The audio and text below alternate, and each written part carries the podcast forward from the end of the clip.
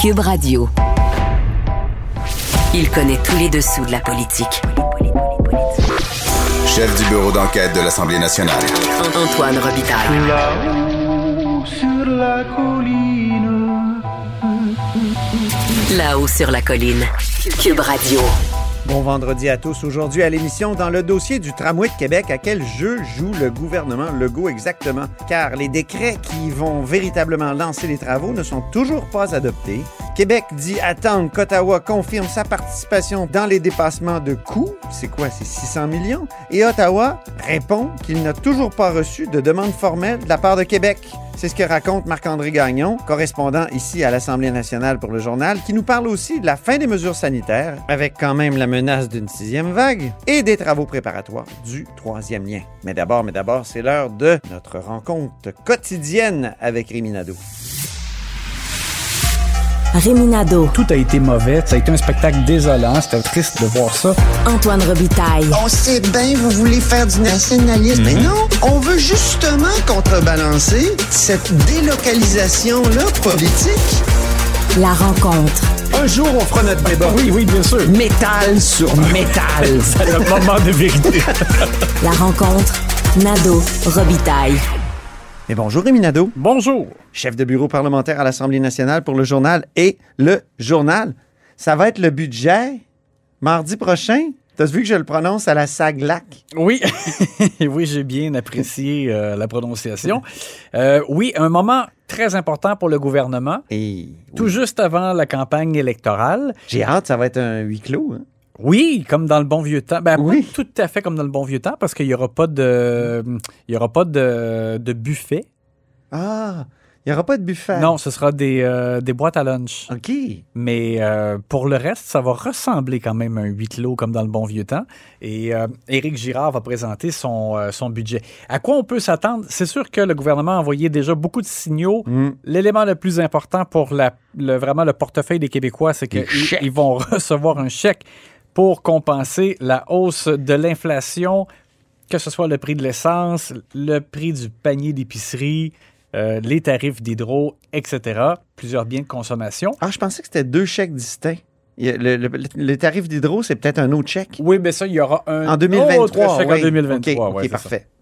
Mais, euh, et donc, euh, le gouvernement estime qu'il a suffisamment de marge de manœuvre. La relance est euh, spectaculaire, semble-t-il. François Legault en a parlé d'ailleurs dans, dans, ces termes-là, parlait d'une relance incroyable.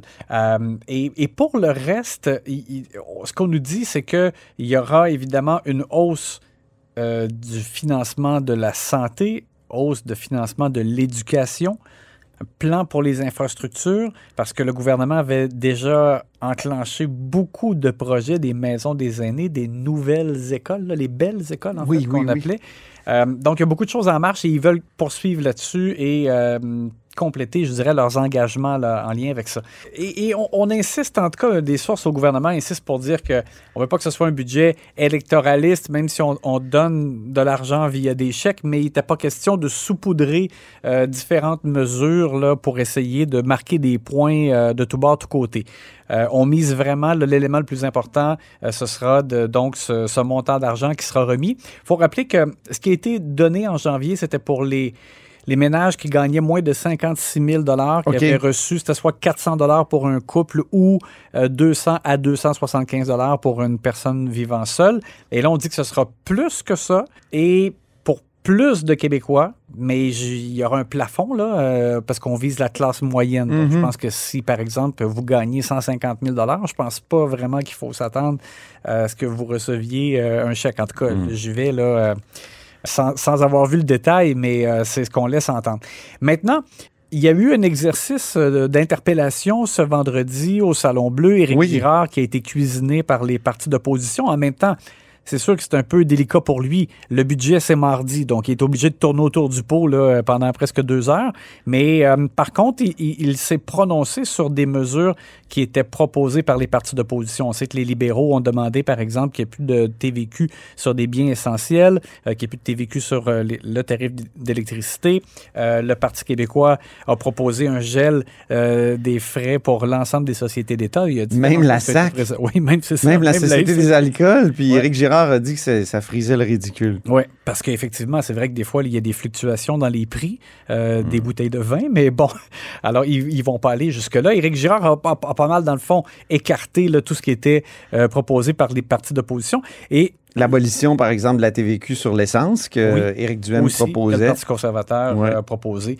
Euh, et Éric Duhem, il a été, euh, pas Éric Duhem, mais Éric Girard, pardon, il a été drôle euh, lorsqu'il a parlé des mesures qui ont déjà été prises par son gouvernement depuis l'arrivée en, en poste de la CAQ. On sait qu'ils ont notamment ramené un tarif à la baisse là, unique des services de garde, qu'ils ont augmenté l'allocation pour enfants, réduit la taxe scolaire et aussi avaient baissé le tarif de stationnement euh, dans les, euh, pour ce qui est des établissements de santé, les hôpitaux. On va écouter comment il a décrit ce, segment-là. réduction des tarifs de stationnement des établissements de santé. Ça, Monsieur le Président, il faut que je vous en parle. Parce que moi, je vais au marché public la fin de semaine. Bon. Puis euh, j'achète des choux-fleurs. Si les choux-fleurs sont le prix est trop haut, j'achète du brocoli, Monsieur le Président. J'optimise ma consommation. Mais euh, c'est la mesure dont les citoyens me parlent. Les gens m'arrêtent, ils me disent Je suis content, mon, enfant est malade, euh, ma mère est malade. On a mis une limite au tarif de stationnement dans les centres hospitaliers. C'est vrai que c'est une mesure euh, qui a comme un effet direct dans la vie des gens. Et Oui. c'est vrai, moi aussi, je m'en suis fait parler par Oui. des gens euh, qui ont été confrontés à une hospitalisation euh, récemment. Et on dirait qu'on l'a... Ben, pas Puis quand on a un mais- proche qui est hospitalisé, il faut aller le voir souvent. Donc Ouais. avant, il n'y avait pas de limite. euh, C'était très cher. là. Non, non, c'était euh, complètement aberrant. euh, Bon, ça allait dans les fondations, hein, par exemple, des hôpitaux. Donc, euh, Pas pense- toujours. Pas toujours. Ah non? Non, non, non. OK. Non, non, il y a des établissements qui, qui en ont profité pour utiliser ça pour d'autres fins. Et euh, écoute, tu parles à un père euh, de- d'enfants prématurés là, qui Ah a dû oui? fréquenter euh, l'hôpital pendant quelques semaines après la naissance.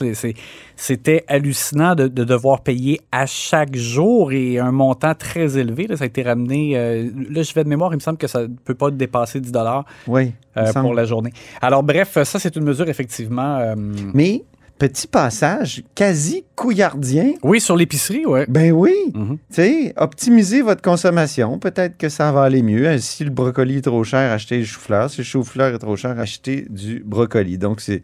C'est un peu rigolo. euh, et Éric Girard est bon dans ces, ces petits apartés-là. Oui, j'ai trouvé que ça lui ressemblait. Oui, exactement.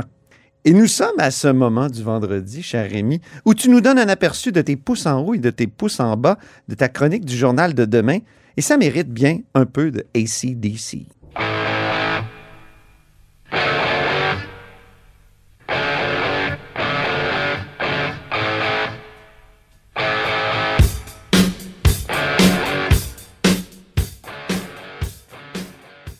Alors, Rémi, on commence par le négatif, les pouces en bas. Qui envoies-tu sur l'autoroute de l'enfer cette semaine? Ben écoute, je trouve que cette semaine, c'était. euh, il y avait davantage l'embarras du choix. Pour les pouces négatifs, des fois, c'est en fait, c'est souvent le contraire. Euh, on a souvent plus de coups de chapeau à donner, mais là, cette fois-ci, euh, disons que c'était une semaine difficile. T'es un homme généreux, t'es un homme bon. De, ouais, foncièrement. Mais là, Mais là, cette semaine, non. particulièrement, T'y arrives pas, hein? particulièrement du côté du gouvernement, ça n'a pas été très bon.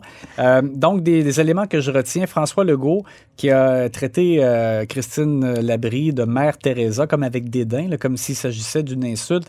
C'était pas un beau moment. Non plus euh, lorsqu'il a parlé à la radio à Longueuil euh, et qu'il a vraiment laissé entendre qu'il valait mieux euh, voter du bon bord si on voulait faire avancer euh, les dossiers euh, d'une circonscription.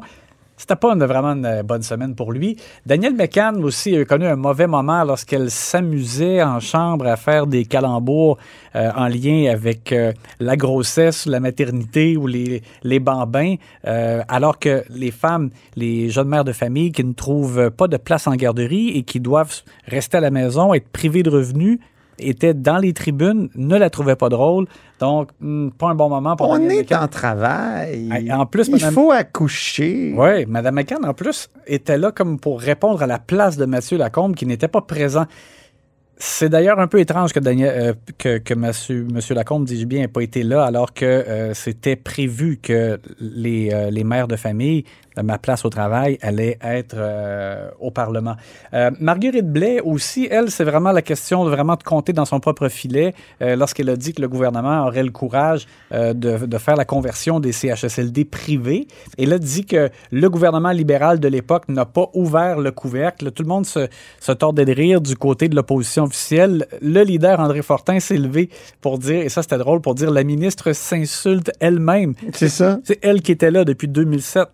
Euh, donc, pas un bon moment pour euh, Marguerite Blais non plus. C'est ce que j'ai retenu là, du côté euh, plus négatif. Ça m'a fait penser, cette blague-là d'André Fortin, à Tony Tomassi, qui avait déclaré en chambre à un moment donné que le PQ était, avait été le gouvernement des familles. Oui. Là, tout le monde avait éclaté de rire. Puis après ça, il était revenu en disant Je m'excuse d'avoir induit la Chambre en erreur. ça avait été très drôle. Exact. Oui, je me rappelle de ça aussi. Alors, Rémi, est-ce qu'il te reste un peu de positif quand même dans cette semaine euh, qui, qui est presque toute mauvaise? Du côté des partis d'opposition, je Ah. trouve que dans l'ensemble, ils ont fait un bon travail pour confronter le gouvernement sur la question des tarifs d'Hydro-Québec et du mécanisme là, qui lie la hausse d'hydro à l'inflation. Oui. Ça s'est retourné contre le gouvernement. Je pense qu'ils ont, ils ont été tous bons. Dominique Andelade chez les libéraux avec Marc Tanguay. Marc Tanguay, j'ai trouvé qu'il avait eu beaucoup de couleurs. Euh, et, je- et je, Très efficace en chambre. et je suis pas un fan. Moi, des fois, j'ai encore là, le moment où il avait crié au Salon Bleu là, quand, euh, Le jogging! quand Simon Jolin Barrette avait été faire un jogging euh, euh, pendant une ah non. séance. euh, Non, parfois, il va trop loin, mais, Oui, mais je mais- trouve que cette semaine, là, sur euh, la question des tarifs d'électricité, Oui. il, était, il était assez euh, pertinent. et il m'a fait rire lorsqu'il l'a répliqué à Jonathan Julien, qui remontait jusqu'en 1963 pour nous dire que quand on remonte jusque-là et qu'on fait la moyenne, on voit que ça a suivi l'inflation, là, le Il faut lisser Oui, hein, l'expression très comptable de lisser une courbe, Ouais. comme si on était juste dans un univers statistique et que c'était pas des humains là, qui devaient payer ces, ces factures. Ouais. Moi, lycée, ça me fait toujours penser comme à Grease, là, les, les cheveux de.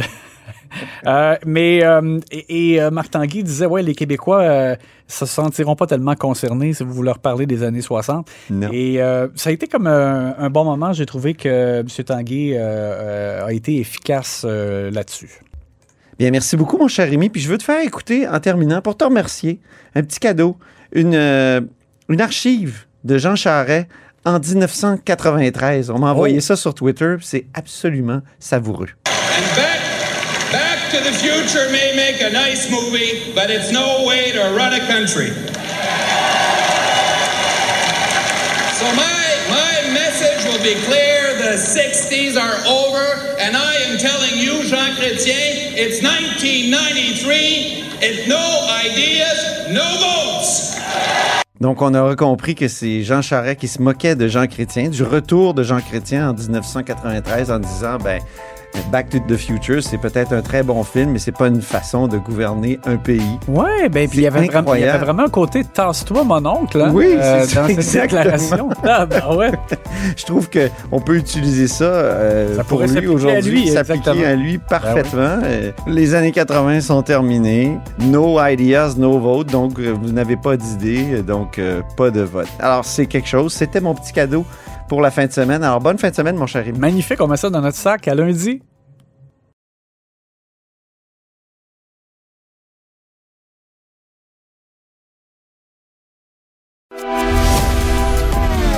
Grand philosophe, poète dans l'âme, la politique pour lui est comme un grand roman d'amour. Vous écoutez Antoine Robitaille, là-haut sur la colline. Tous les vendredis, un de nos vadrouilleurs du bureau politique nous propose un retour sur la semaine à partir des dossiers qui l'ont occupé et passionné. Aujourd'hui, c'est au tour de...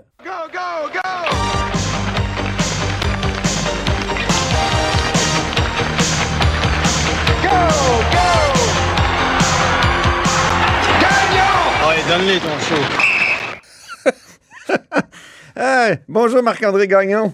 Dangereusement caféiné. ce oui, c'est ça. Correspondant parlementaire à l'Assemblée nationale pour le Journal de Québec et le Journal de Montréal. Et comme le dit Marc Messier, donne-le ton show. Commençons par la pandémie. Il ne reste plus que le foutu masque. en effet, Donc, c'est la seule mesure populationnelle, comme le ministre Dubé l'appelle, euh, qui est toujours euh, en vigueur en lien avec euh, la pandémie, après deux ans de pandémie. La semaine dernière, on- bon, vendredi, on était à 24 heures de la levée de l'essentiel des mesures, de la fin du passeport vaccinal, de la, de, de- de la levée des limites dans les bars, dans les restaurants. Euh, ça sent le printemps. Oui, oui. ça fait du bien hein, à tout le monde, mais les cas continuent d'augmenter quand même. On voit que ça explose en Europe, en Allemagne. Pas plus tard que jeudi matin, près de 300 000 cas en, en 24 heures. Donc, quand on regarde ce qui se passe en Europe, c'est inquiétant. Est-ce que... Je ce dire, autour de moi, là, il Ouais. y a plein de gens qui ont la COVID. Même chose pour moi. Ouais. Même chose pour Euh, moi. La COVID n'a jamais été aussi proche de moi personnellement. là. Oui, c'est ça. Alors, mets ton vaut. masque. Euh, mais, mais, mais bon, tout ça pour dire que de, pourtant, de, depuis... Mais c'est ça, on dirait qu'on enlève des mesures alors qu'on on retourne un peu comme euh, fin décembre dans, dans, dans le micron. En effet.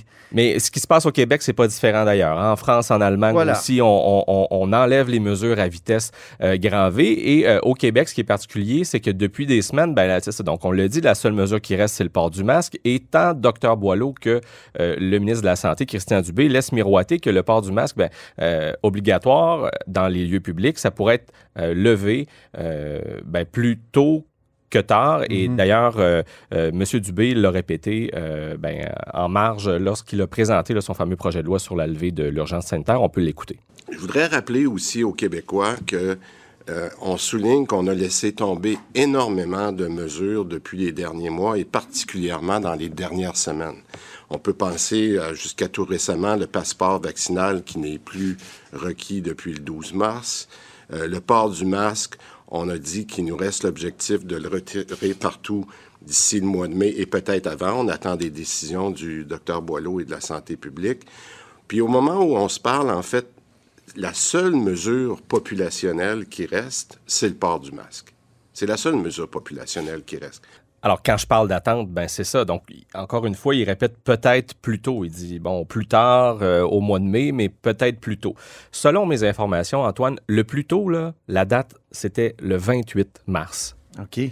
Et la façon de faire que la santé publique nous a présentée, c'est celle de dire, bon, ben, ce sera d'ici la mi-avril, dans les espaces publics, sauf dans le transport en commun, euh, on pourra donc lever l'obligation euh, associée au masque et on va vous donner un préavis de 10 jours.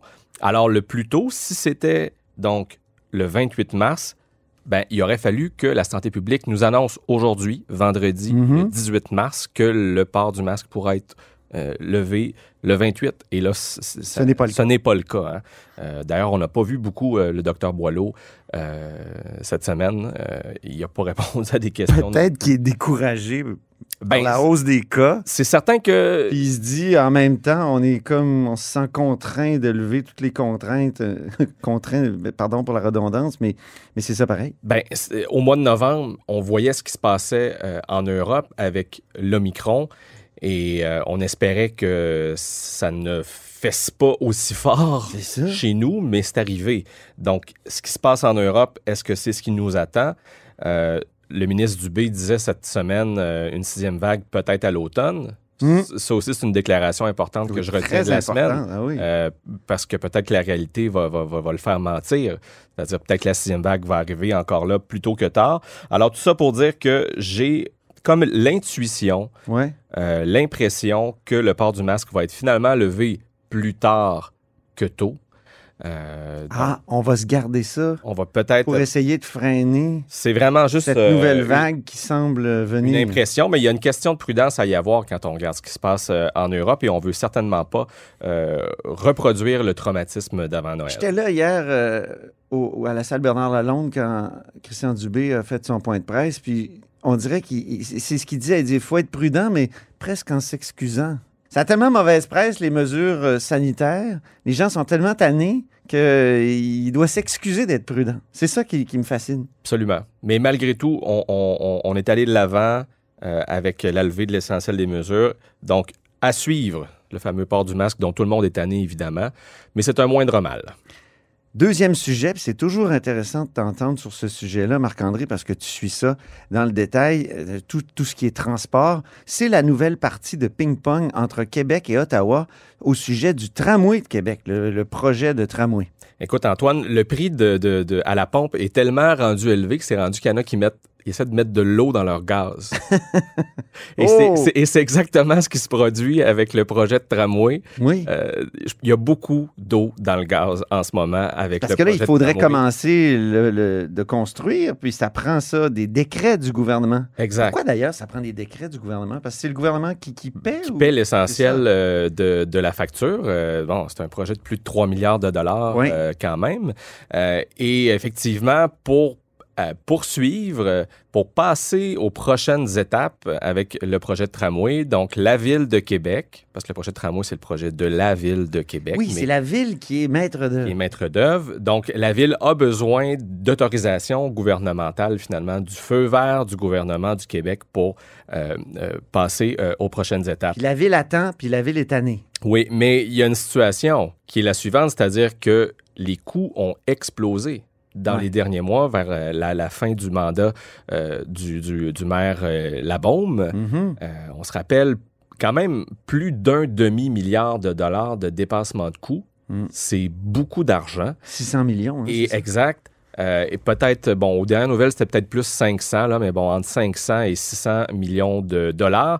L'entente originale prévoyait que les, ces dépassements de coûts-là euh, soient partagés à part égale, donc un tiers, un tiers, un tiers avec le gouvernement fédéral, donc les trois partenaires du projet. Et euh, les discussions qui ont lieu en coulisses en ce moment, ben, et c'est le souhait d'ailleurs du, maire de Québec, c'est que le, gouvernement du Québec assume 50 de ces dépassements de coûts-là, euh, que le fédéral en, en prenne 40 et que la ville paie le reste. Mais ça, c'est pas encore réglé, malgré le fait euh, que le ministre fédéral de, Québec, Jean-Yves Duclos, se soit montré ouvert à ce que le fédéral en fasse davantage. Euh, il n'y a toujours pas d'entente sur les dépassements de coûts. Alors donc, pendant que le maire de Québec... euh, Bruno Marchand attend après le feu vert du gouvernement du Québec. Ouais. Et bien là, on a entendu hier la ministre responsable de la capitale nationale, Geneviève Guilbeault, renvoyer la balle Ça, carrément au gouvernement C'était à quelle occasion? Euh, C'était lors d'une annonce économique qui avait lieu euh, hier, donc un important, important investissement là, euh, pour euh, des, des- des serveurs de données là, dans la région de, de Québec. Et une collègue a questionné donc Mme Guilbeault à ce sujet. On peut écouter ce que ça a donné. Il y a notamment des discussions sur la question euh, des dépassements de coûts et le 40 du fédéral sur lequel M. Duclos s'est prononcé euh, verbalement à plusieurs reprises dans les médias, mais qu'on n'a pas encore réussi à attacher euh, convenablement ou officiellement là, par des écrits et tout ça. Alors, euh, c'est important pour nous de pouvoir régler la question euh, du dépassement de coûts, du partage des dépassements de coûts. Vous comprendrez qu'il s'agit d'un élément de, de- de rigueur euh, budgétaire et, euh, et monétaire. Alors, euh, on est là-dessus. Donc, traduction, Oui. le gouvernement du Québec semble attendre une entente avec le gouvernement fédéral sur le partage des dépassements de coûts du projet de tramway avant de pouvoir donner le feu vert à la ville de Québec pour qu'il puisse procéder avec euh, so- so- son appel de fameux proposition 40%. pour euh, le matériel roulant et euh, bon, les, les- les prochaines étapes du, du projet de tramway. Donc, c'est Québec qui veut une confirmation que le fédéral va payer 40 du dépassement de coût du 600 millions ou 500 millions. Et, mais, mais là, ce qui est particulier et ce que j'ai appris auprès de sources fédérales, c'est que du côté d'Ottawa, nos sources indiquent qu'en date d'hier, il n'y avait toujours aucune demande officielle pour un apport monétaire supplémentaire euh, qui, qui avait été transmise par le gouvernement Ben du Québec. voyons. Donc, autrement dit, c'est un peu comme si le gouvernement du Québec demandait à Ottawa de s'engager officiellement à- sur un nouveau partage des dépassements de coûts du projet de tramway sans avoir de demande officielle. On vient d'entendre la ministre responsable de la capitale nationale, Geneviève Guilbeault, parler de rigueur budgétaire. Ouais. Du côté d'Ottawa, ce qu'on me laisse entendre, c'est, ben là, comment voulez-vous qu'on s'engage officiellement par écrit si on n'a pas de demande officielle avec des chiffres, des montants? C'est ça. Donc, faut que ça soit étayé, là. Ça ressemble presque à un dialogue de sourds ou en tout cas, c'est une Ou drôle à de... une stratégie de la part de Québec pour une stratégie dilatoire. Ben, en tout cas, c'est certainement un transfert de chaleur On sait que donc depuis le début de la semaine, le maire Marchand, qui lui-même a beaucoup de chaleur en passant parce qu'il essaie tant bien que mal de d'augmenter l'adhésion de la population à son projet de tramway. Euh, J'ai des bon, on a un collègue qui rapportait euh, qui, qui- qui a des données, des études euh, qui qui n'avaient pas été euh, Dévoilées, avec des informations quand même inquiétantes sur l'impact que l'implantation du projet de tramway aura Oh, petite dans le parenthèse c'est ouais. peut-être pas si inquiétant que ça. Si on veut que sur le plateau de Québec, ça circule par le tramway principalement, peut-être que les voitures doivent s'attendre à... Les, les- les gens doivent s'attendre à, à délaisser leur voiture un peu sur... Ben ça, c'est toujours le bon vieux débat. Est-ce qu'on doit faire euh, la guerre à l'automobile pour implanter un, projet de tramway? Ouais, la guerre à l'automobile, ça, c'est un autre débat. c'est un peu euh, chargé comme, comme expression. Mais oui, alors, que- comment Ben, conclure oui, donc ben c'est ça. Donc le maire, le, le maire Marchand lui-même a beaucoup de pression, a essayé d'en mettre sur le gouvernement du Québec, qui lui à son tour a décidé d'en mettre sur le ça. gouvernement euh, euh, fédéral. Et finalement, en bout de piste, on se rend compte que chacun se passe le singe euh, des épaules de un à l'autre, mais on n'avance pas. Donc, je Pour reprendre ton image du ping-pong, mais c'est une ping-pong à trois. Absolument. Donc, c'est un peu compliqué. C'est un peu dur à suivre, hein, euh, finalement. Euh, mais on est là pour vous aider à, à- à voir clair.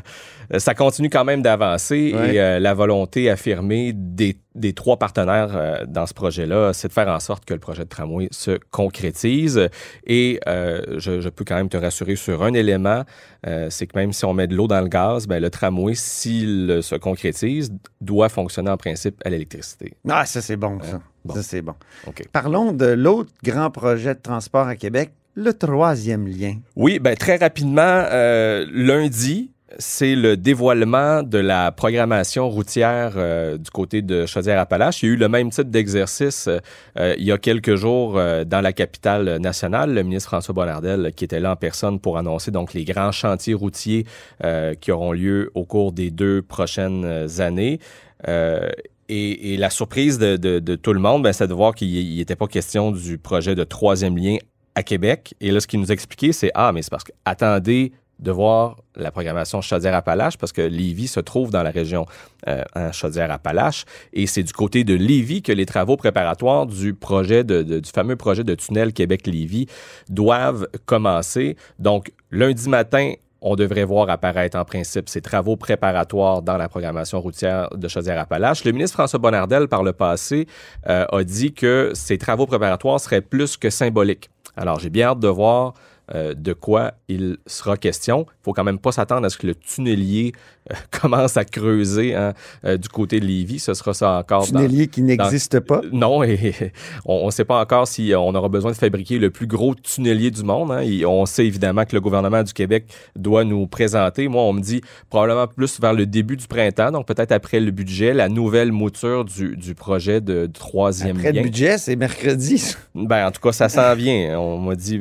plus vers le début du printemps que vers la fin de la session. Alors, reste à voir à quel moment euh, ça aura lieu. Mais pour ce qui est des travaux préparatoires, c'est lundi qu'on devrait euh, euh, donc avoir quelques, une meilleure idée, disons, euh, de ce à quoi ça va ressembler. Très hâte de voir si ce sera plus que symbolique. Tu veux souligner en terminant un moment, peut-être, euh, comment je pourrais le qualifier, Ah, de très- d'émouvant Très touchant, Antoine. Très touchant. à l'Assemblée nationale cette semaine. Oui, ben c'était une semaine de retrouvailles à l'Assemblée nationale. Quand même, l'ensemble des députés après deux ans de pandémie qui pouvaient être euh, présents.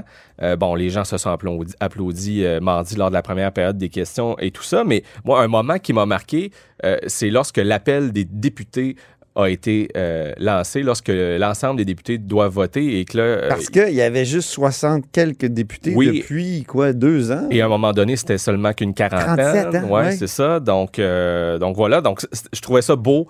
euh, Là, il de- n'était pas de- 125, mais tout le monde Non. était convié. Il y a juste les, absents qui, qui avaient tort. C'est ça. Donc là, l'ensemble des députés présents au Salon Bleu étaient invités à se lever et ah, c'était une musique à mes oreilles. Écoutons ça. Donc, que, les députés en faveur de cette motion veulent bien se lever. Madame Massé, Sainte-Marie-Saint-Jacques, Madame Labrie Sherbrooke, Madame Lessard-Terrien, Rouyn-Noranda Témiscamingue, Monsieur Zanetti Jean Lesage, Madame Gazal Mercier, Monsieur Leduc Hochelaga Maisonneuve, Monsieur Ça, ça, c'est- pour moi, c'est synonyme de retour à la normale, Antoine, en tout cas. Pour les gens là, qui sont dans la bulle parlementaire. Oui. Ça faisait du bien d'entendre euh, d'entendre ça. Donc, c'est la, la vice-présidente de l'Assemblée nationale, Chantal Soucy, euh, qui appelait donc euh, le vote de chacun des députés.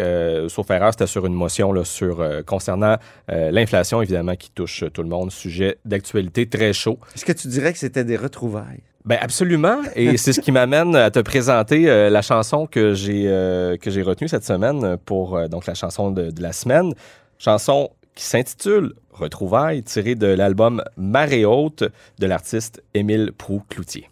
Allô? Qu'est-ce que t'es devenu?